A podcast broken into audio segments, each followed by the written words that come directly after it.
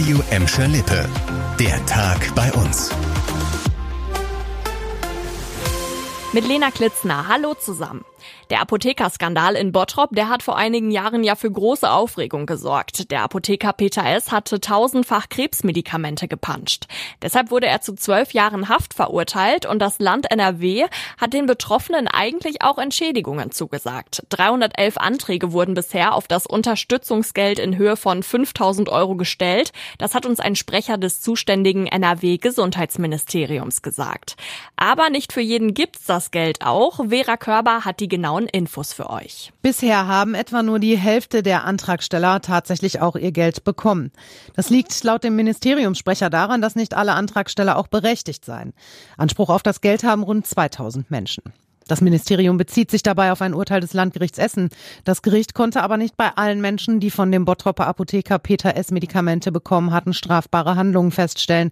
Noch bis Ende des Jahres haben Betroffene die Möglichkeit, den Antrag beim Ministerium zu stellen. Und noch eine nicht ganz so dolle Nachricht. Der Start der neu aufgestellten Gladbecker Tafel verzögert sich weiter. Eigentlich war geplant, dass Bedürftige ab Mitte Juli nicht mehr zu den Tafeln in Bottrop, Bur oder Dorsten ausweichen müssen. Jetzt hofft das Deutsche Rote Kreuz, spätestens Ende August loslegen zu können. Weil kein passendes Lokal für die neue Tafel gefunden wurde, sollen jetzt Container auf dem DRK-Gelände an der Europastraße aufgestellt werden. Es wird auch geplant, mit einem Ausgabewagen durch die Gladbecker Stadtteile zu fahren und vor Ort die Lebensmittel an die Kunden zu verteilen. Ein passender Transportwagen, der wurde zwar gefunden, dieser sei aber frühestens Ende August einsetzbar. Es wird also noch eine ganze Weile dauern. Fix ist dafür schon seit heute. Offensivspieler Rabbi Matondo verlässt den FC Schalke. Er wechselt zum schottischen Rekordmeister. Das hat der Verein offiziell bestätigt. In der letzten Saison wurde der Spieler an den belgischen Erstligisten Brügge ausgeliehen. Jetzt wechselt der 21-Jährige fest nach Schottland zu den Glasgow Rangers. Er habe in Belgien eine sehr gute Saison gespielt, könne aus wirtschaftlicher Sicht aber nicht für die neue Saison eingeplant werden, meinte Sportdirektor Ruven Schröder.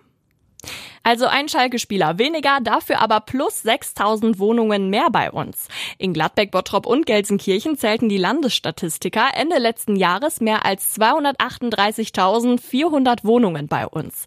Das größte Plus bei uns gab es in Bottrop mit 4,2 Prozent. Aber nicht nur das, die Statistiker haben auch herausgefunden, dass Gelsenkirchen landesweit die kleinsten Wohnungen hat. Im Schnitt sind sie 75,1 Quadratmeter groß. Wem das zu klein ist, der sollte vielleicht eher nach Gladbeck oder Bottrop ziehen. Da sind die Wohnungen nämlich deutlich größer. Das war der Tag bei uns im Radio und als Podcast. Aktuelle Nachrichten aus Gladbeck, Bottrop und Gelsenkirchen findet ihr jederzeit auf radioemschalippe.de und in unserer App.